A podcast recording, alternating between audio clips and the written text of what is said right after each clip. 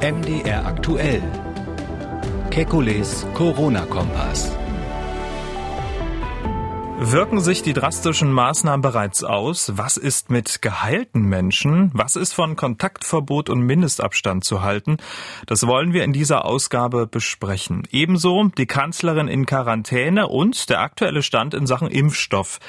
Wir wollen Orientierung geben in diesen angespannten Zeiten. Mein Name ist Camillo Schumann, ich bin Redakteur, Moderator bei MDR aktuell das Nachrichtenradio und jeden Tag lassen wir die wichtigsten Entwicklungen rund ums Coronavirus einschätzen und wir beantworten Ihre Fragen. Das tun wir mit dem renommierten Virologen und Epidemiologen Alexander Kekulé. Ich grüße Herr Kekulé. Hallo, Herr Schumann. Wir wollen mal mit einer ja, guten Nachricht beginnen, die mit ähm, Vorsicht zu genießen ähm, ist. Nach Aussagen des Präsidenten des Robert-Koch-Instituts scheint die Zahl der Neuinfizierten zurückzugehen. Die exponentielle Wachstumskurve, die flache sich etwas ab. Das könnte an den bereits eingeleiteten Schutzmaßnahmen liegen. Also das RKI ist vorsichtig optimistisch. Sind Sie es auch?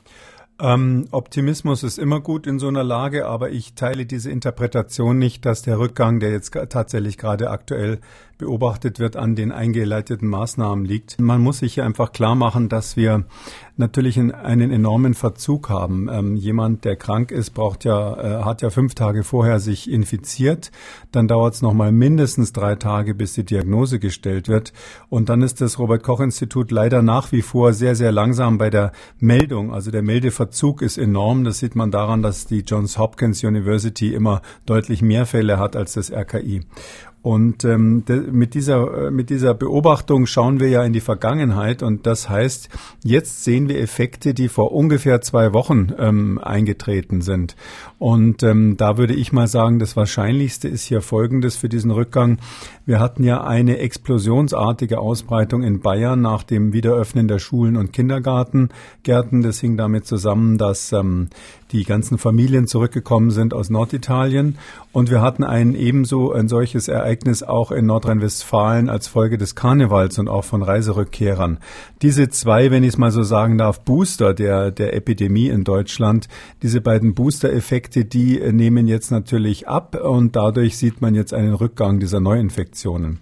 Das, was wir jetzt machen, was natürlich notwendig und richtig und wichtig ist, das wird sich wiederum in zwei bis drei Wochen zeigen, ob das einen Effekt hat und welchen Effekt es hat. Genau, die verschärften Maßnahmen, die ja gestern beschlossen wurden, jetzt deutschlandweit greifen, also Friseure, Gaststätten dicht, Abstand von anderthalb, besser zwei Meter halten. Der Aufenthalt im öffentlichen Raum ist nur alleine mit einer weiteren nicht im Haushalt lebenden Person oder im Kreis der Angehörigen des eigenen Hausstands gestattet. So ist es äh, korrekt formuliert. Dann äh, zur Arbeit, einkaufen oder zum Sport an der frischen Luft darf man raus und das Ganze, Sie haben es gesagt, 14 Tage. Hm, ja, werden wir dann äh, damit in 14 Tagen eine noch deutlichere Verbesserung der Lage erreichen? Was meinen Sie? Ich glaube, dass wir natürlich in zwei Wochen, ich meine, ist ja die ganze Nation ist ja im Stillstand. Natürlich werden wir in zwei, drei Wochen einen ganz deutlichen Effekt haben.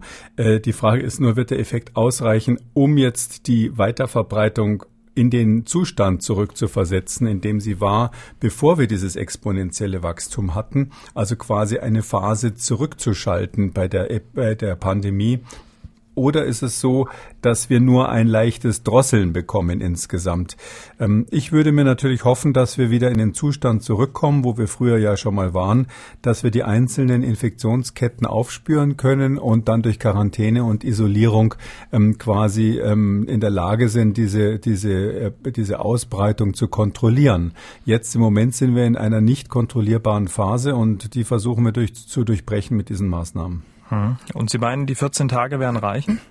Nein, die 14 Tage reichen nicht, aber es ist so, dass die 14 Tage ausreichen, um einen Effekt zu sehen. Ähm, die Inkubationszeit dieser Krankheit ist ja ähm, maximal 14 Tage, sagt man, aber eigentlich kann man sagen, ganz typisch ist fünf Tage plus minus zwei. Also die allermeisten sind nach sieben, acht Tagen, wer da nichts bemerkt, der, der ist also völlig, der ist schon relativ sicher, dass er keine Erkrankung hat nach einem Kontakt. Ähm, nach den 14 Tagen wird man sehen, was passiert. Die große Frage ist, wie geht's dann weiter danach? nach, weil ähm, ja durchaus gesagt wurde, dass wir ähm, noch Monate, vielleicht sogar Jahre äh, brauchen, ähm, bis die ganze Pandemie vorüber ist. Da sind immer die Zahlen im Raum, dass äh, 60 bis 70 Prozent der Bevölkerung äh, die Krankheit bekommen müssen, damit man hinterher eine Herdenimmunität hat. Und ähm, es ist ja mehrfach auch von politischer Seite gesagt worden, je länger das dauert, desto besser, weil dann die Infrastruktur nicht überlastet wird. Ähm, ich weiß nur nicht, ob wir alle jetzt Lust haben, zwei, drei Jahre zu Hause zu bleiben. Irgendwann ist das dann doch ein bisschen strapazierend für die, für die Wirtschaft. Und da müssen wir uns was überlegen, was wir machen. Also in beiden Fällen, je nachdem, ob das jetzt sehr gut funktioniert oder so mittelprächtig funktioniert, in beiden Fällen ist die Frage, was kommt danach. Wir gehen jetzt mal davon aus, es funktioniert ganz gut. Was wäre denn Ihr, Ihre Handlungsanweisung, Ihre Ideen für die Zukunft? Ähm, das ist relativ kompliziert. Da muss man sich wirklich was ausdenken, was ähm, viele Faktoren berücksichtigt. Zum Beispiel die Frage, wie, wie man damit umgeht, wenn neue Infektionen eingeschleppt werden, wie man langsam sozusagen, wenn ich mal so sagen darf, die Daumenstraube wieder lockert und die ganzen Restriktionen, ähm, die die Bürger jetzt hinnehmen, wieder lockert. Da bin ich gerade dabei, ein, sage ich mal, Konzept zu entwickeln. Das werde ich höchstwahrscheinlich morgen bei Zeit Online, wenn's, wenn wenn wenn wenn es funktioniert, morgen oder übermorgen bei Zeit Online ähm, dann publizieren. Hm, vielleicht schon so ein kleiner Appetizer? Ähm, ja, es geht halt um die Frage so ein bisschen, was machen wir mit den äh, Schwerkranken zum Beispiel, was machen wir mit den äh, Risikopersonen, was machen wir mit Leuten, ähm, die alt sind, ähm, die ja ständig und immer im hohen Risiko stehen. Ähm, und wie kriegen wir das hin, so eine Balance zu finden zwischen dem Schutz der besonderen Risikogruppen einerseits, aber auch der dringenden Notwendigkeit natürlich die Wirtschaft und das normale so soziale Leben wieder hochzufahren. Hm. Der Blick ins Ausland verdeutlicht ja, ähm, was man äh, ja, tun kann in 14 Tagen, mit welchen Auswirkungen. Denn so deutlich wie noch nie, seitdem das Coronavirus erstmals in Italien nachgewiesen wurde, ist die Zahl der Neuinfektionen und auch der Todesfälle im Vergleich zum Vortag äh, spürbar zurückgegangen. Und diese Meldung, die kommt rund 14 Tage, nachdem Italien eine Ausgangssperre verhängt hatte. Herr Kikuli, Trend nach Maßnahme oder statistischer Ausreißer? Nein, ich bin ziemlich sicher, dass das ein Trend ist. Die Ausgangssperre ist natürlich ein Hammer, sozusagen eine Bazooka, wenn ich das mal strapazieren darf, äh, von den antiepidemiologischen Maßnahmen. Ähm, wir haben das in Deutschland auch und wir werden hier, hatte ich ja gerade gesagt, ganz sicher einen Effekt sehen. Man muss natürlich auch kritisch die Frage stellen, war das jetzt unbedingt notwendig, äh, uns das zuzumuten, dass wir eigentlich in der gleichen Lage sind, fast in der gleichen Lage sind wie, wie Wuhan. Wir haben ja in Deutschland zum Glück keine Ausgangssperre, sondern eine, eine eine Begrenzung, eine Restriktion der Dinge, die wir machen dürfen, aber keine komplette Ausgangssperre. Das alles wäre sicher nicht notwendig gewesen, wenn wir früher damit angefangen hätten, aber das ist jetzt verschüttete Milch. Hm. Ähm, wenn wir mal so den Blick ähm, schweifen lassen über die nächsten Wochen, Monate, also Großveranstaltungen, also Fußballspiele, Konzerte, können wir uns dieses Jahr davon verabschieden? Also Großveranstaltungen würde ich, auch wenn diese Maßnahmen erfolgreich sein sollten, sagen, kann, kann man wahrscheinlich guten Gewissen, die, Gewissens dieses Jahr nicht mehr genehmigen. Das gilt also zum Beispiel für Fußballspiele mit Publikum. Ähm, ich sehe auch vollkommen schwarz für die Olympischen Spiele in Tokio dieses Jahr. Ich halte das für ausgeschlossen, dass die ausgerichtet werden können. Da müssen wir uns wirklich darauf einrichten, dass das noch eine ganze Weile äh, zu den Dingen gehört, auf die wir verzichten. Mhm. Ähm, neben den steigenden Zahlen von Infizierten verzeichnet das Robert-Koch-Institut auch eine Zunahme bei den Heilungen. Von den bestätigten Fällen sind mindestens 2800 genesen, so zumindest der Präsident des RKI heute. Das Thema geheilte Menschen treibt viele unserer Hörer um. Wir bekommen sehr, sehr viele Mails und Anrufe, wie zum Beispiel von Herrn Selle aus Sachsen-Anhalt aus dem Harzkreis. Er hat angerufen. Ich habe den Eindruck, dass hier immer nur alle Neuinfizierten auf den, äh, den derzeitigen Stand aufgerechnet werden und dass es keine Gegenrechnung gibt, äh, dass so und so viel auch dann wieder genesen sind, aus den Krankenhäusern entlassen oder aus der Quarantäne. Ich denke, das ist eine ganz wichtige Zahl, um auch den Leuten ein bisschen äh, Hoffnung wiederzugeben, dass es vorwärts geht. Und ich habe mal geschaut, aktuell laut Johns Hopkins 330.000 Infizierte weltweit, 100.000 Geheilte. Und dieses Verhältnis 3 zu 1 zieht sich seit Beginn der Epidemie durch. Wie sind diese Zahlen, wie ist dieses Verhältnis einzuordnen? Mm, das ist eigentlich ein Artefakt, wie wir sagen. Das ist nur ein Effekt der Art, wie wir die Daten beobachten, ähm, weil wir praktisch natürlich ähm, die Geheilten ständig registrieren, die Infizierten registrieren und äh, das Ganze sich in einer Wellenbewegung befindet, das heißt einer ansteigenden Welle. Äh, dadurch ähm, hat man immer einen äh, gleich im, im ansteigenden Ast immer einen gleich großen Teil von Infizierten im Verhältnis zu den zu den Geheilten. Das wird sich ändern, wenn jetzt wir quasi wieder auf dem abfallenden Ast der Infektionen sind. Wenn es so ist, dass wir quasi äh, immer weniger Neuinfektionen haben, dann werden die Zahlen der Geheilten immer mehr werden. Das heißt also, das ist etwas, was man vom Verhältnis her eigentlich gar nicht groß zuordnen kann. Das hat, hat keine Bedeutung als solches. Mhm. Äh, die Frage, die aber oft kommt, ist, was ist eigentlich mit den Geheilten? Warum werden die überhaupt nicht erfasst? Hm, das ähm, kann man einfach so ganz einfach schätzen, weil jeder, der infiziert war und nicht gestorben ist, ist ähm, in der Regel zwei Wochen nach Symptombeginn dann wieder gesund und damit auch geheilt und nicht mehr ansteckend. Das heißt, man kann die Zahl der Geheilten eigentlich indirekt ausrechnen anhand derer, die ähm, infiziert waren vor 14 Tage. Hm, und das sieht man dann sozusagen einfach ab. Ja, Nächstes großes Thema, die Kanzlerin in Quarantäne. Das gab es ja auch noch nie. Und das, weil ein Arzt, der ihr eine Impfung verabreicht hatte, positiv auf das Coronavirus getestet wurde. Die Kanzlerin ging in Quarantäne nur wenige Minuten, nach diese, äh, nachdem sie am Sonntag eine Pressekonferenz zu den verschärften Maßnahmen gegeben hatte. Was haben Sie gedacht, als Sie das gehört haben? Also ehrlich gesagt, mein spontaner Gedanke war, die hat uns beide nicht gehört. War das gestern oder vorgestern? Äh, da haben wir ja davon abgeraten, dass man zum Arzt geht und sich impfen lässt, weil das Risiko da hoch ist. Äh, und ähm, das ist einfach so, man muss in der jetzigen Lage sagen, ähm, Impfung ist schön und gut, aber ein Arzt, eine Arztpraxis ist einfach ein gefährlicher Ort. Und ähm, bei Menschen, die sowieso jetzt bundesweit versuchen, Infektionskrankheiten zu vermeiden, ist es natürlich nicht mehr so wichtig, ob man gegen Pneumokokken oder gegen Influenza geimpft ist. Also hier äh, sagt die Risikoabwägung ganz klar, äh, nicht zum Arzt gehen, wenn man es nicht unbedingt machen muss und dazu gehören Impfungen. Naja, und das andere, was man sich überlegt, ist, das ist schon etwas merkwürdig, dass die Kanzlerin gerade noch den Termin geschafft hat, der ja extrem wichtig war, auch dass sie dort wirklich selber vor die Presse treten konnte. Und hinterher hat sie dann festgestellt, hoppla, mein Arzt war positiv. Ähm, ich würde aber mal sagen, das hat sie sicher so gemacht, dass also keiner der Anwesenden irgendwie gefährdet wurde. Hm. Also offenbar hat sie ja während der Ansprache davon gewusst, dass sie dann gleich in Quarantäne gehen wird. Ist ja dann aber trotzdem nochmal unter Menschen gegangen. Ist das okay oder ist das verantwortungslos? Wie schätzen Sie das ein? Ich sag mal grundsätzlich, auch im Privaten, es ist ganz, es ist wirklich super, super verantwortungslos, wenn man den Verdacht hat, man könnte äh, man könnte krank sein, ähm, dann noch unter Menschen zu gehen. Ich weiß, dass das psychologisch ein Riesenproblem ist, weil man das ja nicht selber nicht wahrhaben will und Angst vor Stigmatisierung hat. Und das machen ganz viele, dass sie dann, äh, dann trotzdem gerade weitermachen. Wir haben das übrigens bei der AIDS-Epidemie ganz ähnlich gesehen, dass Menschen, die den Verdacht hatten, dass sie da positiv waren, sich überhaupt nicht zurückgehalten haben. Ähm, man muss aber jetzt konkret bei der Kanzlerin sagen, also die hat ja die Möglichkeit in ihrer Position, diese zwei Meter Abstand immer einzuhalten. Und falls sie, das wissen wissen wir ja nicht. Falls sie tatsächlich geahnt hat, dass da ein Problem ähm, auf sie zukommt, dann bin ich ganz sicher, dass sie da diese zwei Meter plus X eingehalten hat. Herr Kikuli, wir wollen mal kurz nach Indien und Afrika schauen. Experten rechnen dort mit einem drastischen Anstieg von Corona-Fällen. Vor allem die Ärmsten der Armen, die können sich nur schwer schützen.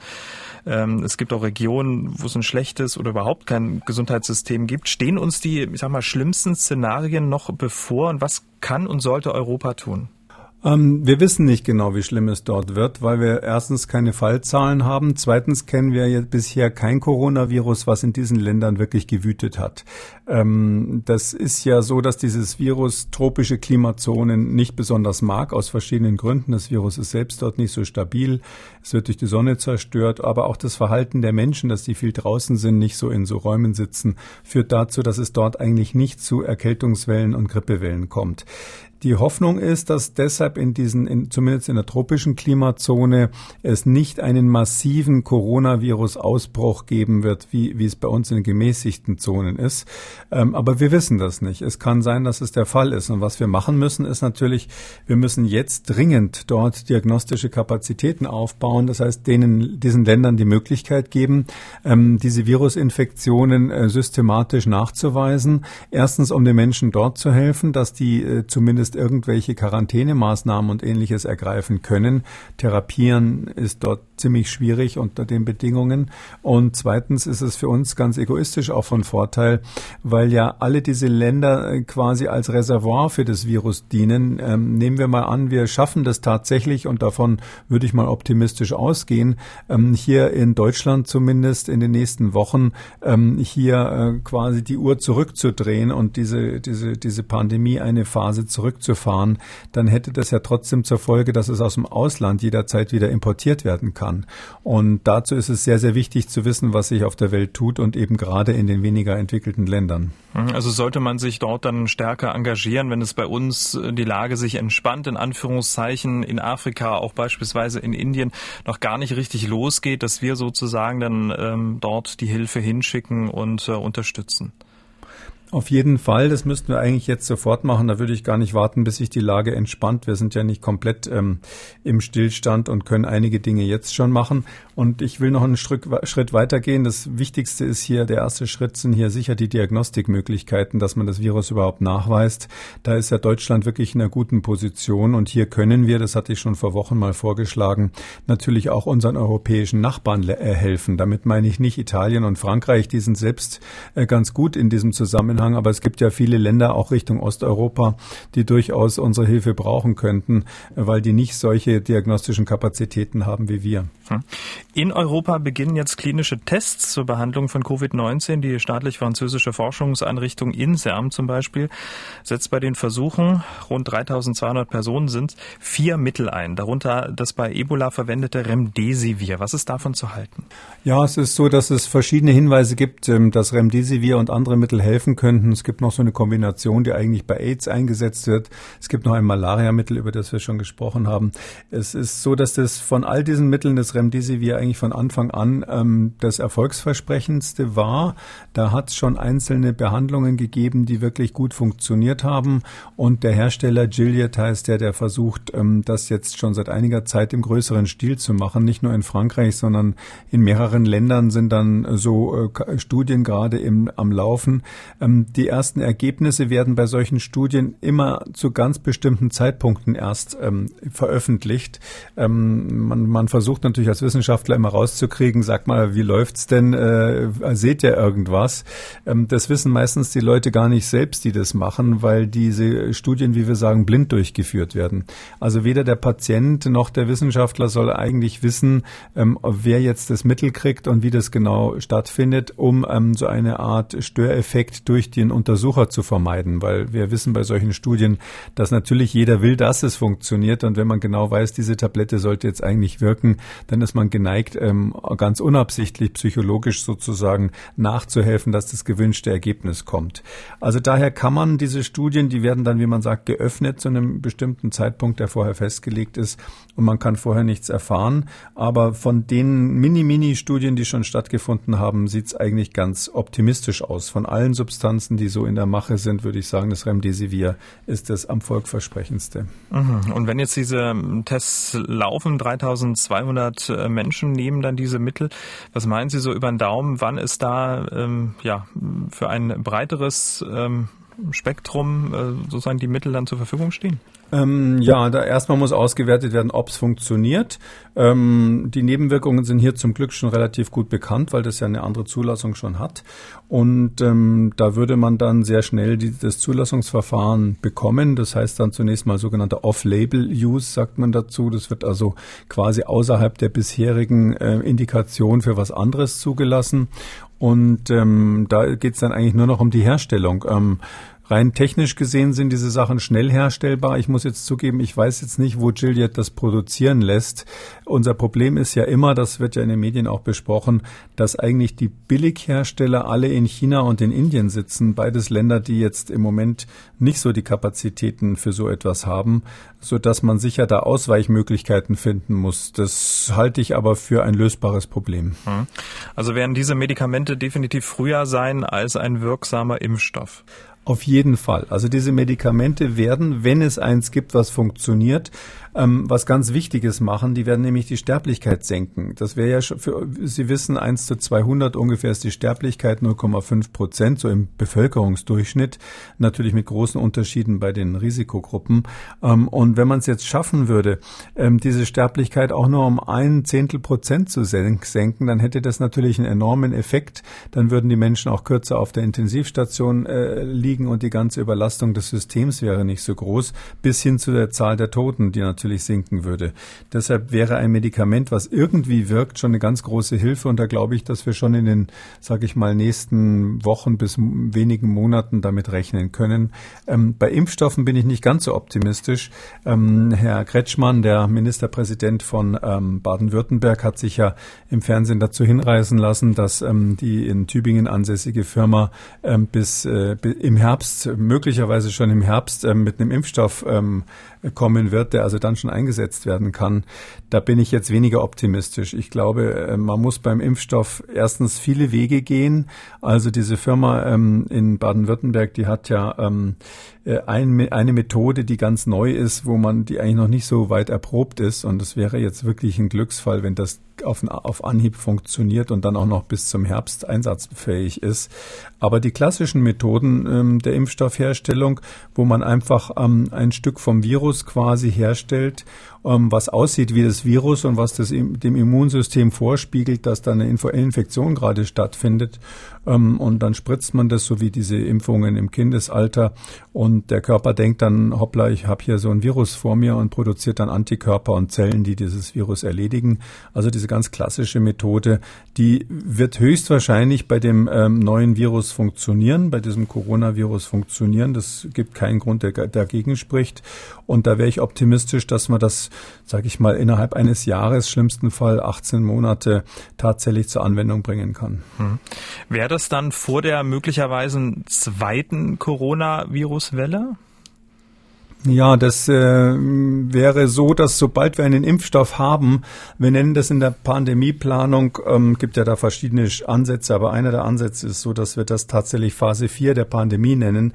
Das ist die Phase der, ähm, der ähm, äh, Beendigung der Pandemie. Also auf Englisch sagt man Recovery dazu, also, also Erholung quasi. Und ähm, das äh, tritt in dem Moment ein, wo man einen Impfstoff hat. Das ist tatsächlich so, dass das hier ähm, komplett die Situation Situation umdrehen würde und äh, dazu führen könnte, dass weltweit ähm, die Pandemie zu Ende ist. Ähm, auf jeden Fall würde es für uns in Mitteleuropa die Verhältnisse komplett ändern. Dann könnten wir wieder vollständig zur Normalität zurückkehren. Hm, aber trotzdem, wie groß ähm, ist das Risiko vor einer zweiten Welle? Äh, das ist praktisch sicher. Also ähm, es ist ja so, dass wir jetzt ähm, auf der ähm, Nordhalbkugel gerade im Ende des Winters sind. Das heißt also, auf der Südhalbkugel beginnt jetzt dann langsam der Winter und es wird mit Sicherheit so sein, dass das Virus, äh, so wie wir das übrigens von Influenza, von, äh, von Grippeviren auch kennen, dass das dann auf der Südhalbkugel weiter äh, sich ausbreitet. Das wird dann in Südamerika als nächstes eine große Welle machen. Und wenn dort dann äh, wieder der Sommer und bei äh, kommt und bei uns der Winter, dann schwappen die Viren wieder zurück. Das ist also, kann man ganz, ganz wunderbar seit vielen Jahrzehnten beobachten mit allen möglichen Erkältungsviren und Influenzaviren. Und deshalb wird das Virus auf jeden Fall nochmal wiederkommen, mindestens einmal.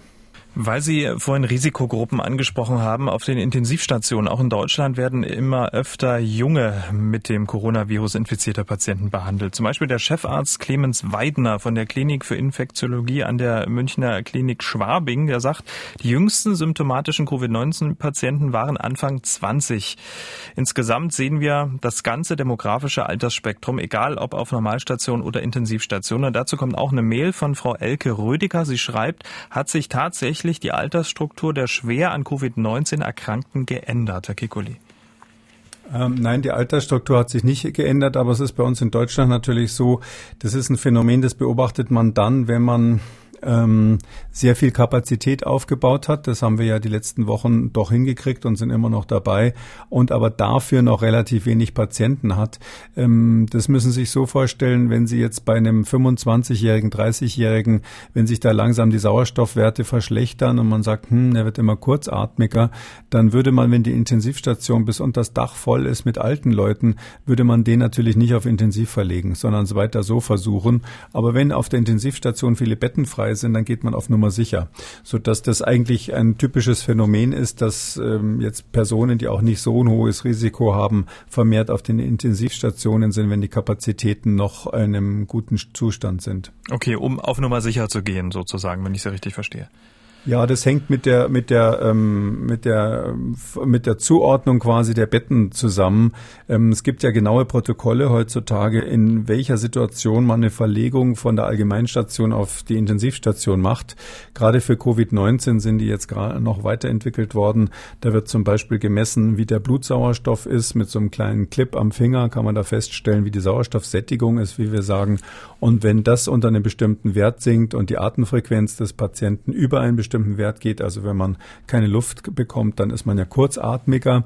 Und wenn der immer kurzatmiger wird und sein Sauerstoff im Blut sinkt, dann gibt es einen bestimmten Grenzwert, wo man sagt, so, der kommt jetzt auf intensiv. Und da ist man großzügig, wenn man viel Platz auf der Intensiv hat. Mhm.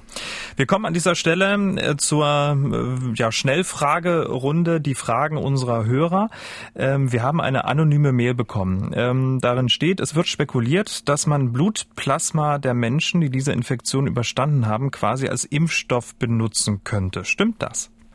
Ähm, das ist grundsätzlich bei Ebola ganz viel versucht worden. Das ist im Prinzip möglich. Das ist eine sogenannte Passivimpfung, nennen wir das dann. Ähm, das hat nur erstens ganz schön viele Nebenwirkungen, weil man ja quasi immer äh, quasi ein Blutprodukt von jemandem äh, übertragen muss. Das muss man sehr stark reinigen. Ich sehe jetzt eigentlich nicht, dass das was bringen sollte bei der in der normalen Situation. Also ähm, das heißt also bei jemandem, der am Anfang der Krankheit steht, da würde ich jetzt zu so einer einer relativ drastischen Therapie hier nicht greifen. Bei Ebola ist es was anderes, da wissen wir, dass sehr, sehr viele sterben. Und dann ist der Verlauf dieses ähm, neuen Coronavirus ja leider so von Covid-19, da ähm, haben wir ähm, am Anfang eigentlich immer die Situation, dass es leichte Symptome sind. Die meisten Menschen haben so eine Woche lang keine schweren Symptome und dann verschlechtert sich das plötzlich rapide. Ähm, zu dem Zeitpunkt ist die Virusvermehrung dann in der Lunge schon so weit fortgeschritten, dass man auch mit so einem äh, Antiserum, wie wir das dann nennen, also so ein Blutplasma von jemandem, der gesund ist, dass man damit eigentlich zu spät kommt. Das müsste man, wenn dann, ganz, ganz früh in der, in der Krankheitsphase geben. Und da sind eben die meisten so leicht erkrankt, dass ich jetzt als Arzt nicht genau wüsste, wem ich es geben sollte. Mhm.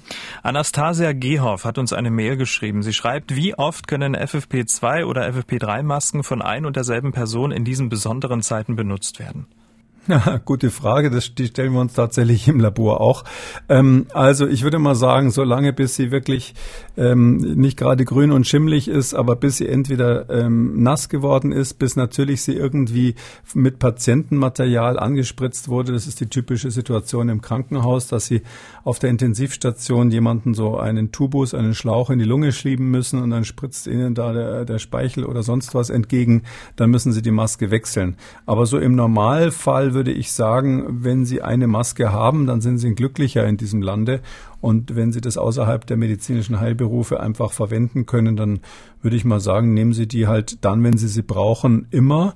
Ähm, das können Sie sicher wochenlang machen. Das ist gar kein, gar kein Problem zunächst mal. Ich würde dazu raten, die nur aufzusetzen, wenn Sie wirklich in einer Situation sind, wo Sie diese zwei Meter Abstand nicht einhalten können. Das heißt also ähm, beim Einkaufen, wenn der Laden extrem voll ist, beim Arztbesuch, wenn es unbedingt sein muss, äh, in der Straßenbahn, falls sie mal voll ist. Zurzeit sind sie ja eher eher leer. Und in solchen Situationen, aber ich würde sie auf keinen Fall von morgens bis abends tragen, dann schonen sie auch die Membran und die äh, Filtersubstanzen, die da drin sind. Hm, dazu kam auch eine Frage mit dem Hashtag Frakekuli von Maticek. Wäre es nicht sinnvoll, verwendete Masken in der Mikrowelle zu sterilisieren, bevor man sie wiederverwendet? Ja, ich glaube, dass das Gummiband dann kaputt geht. Mhm. Ich habe es noch nicht ausprobiert. Da ist ein Gummiband dran und ich meine, das übersteht die Mikrowelle nicht. Dieses, dieses, dieses Gummiband, was nach hinten über den Kopf gezogen wird, ist sowieso häufig der limitierende Faktor bei diesen Masken. Das, das reißt irgendwann. Ähm, ich würde das nicht in die Mikrowelle machen. Außerdem sterilisieren sie es da in dem Sinne ja gar nicht. Die Mikrowelle erhitzt ja im, im Prinzip Flüssigkeiten. Das kann jeder mal ausprobieren, wenn er ein Stück Brot, trockenes Brot in die Mikrowelle tut. Das dauert richtig lange, bis das heiß wird. Wo wogegen äh, eine Suppe oder ähnliches ruckzuck äh, kochend ist. Und weil die Mikrowelle eben selektiv eigentlich Flüssigkeiten stärker erhitzt als sehr trockene Substanzen, können sie eine trockene Maske also schlecht so erhitzen, dass sie sterilisiert ist.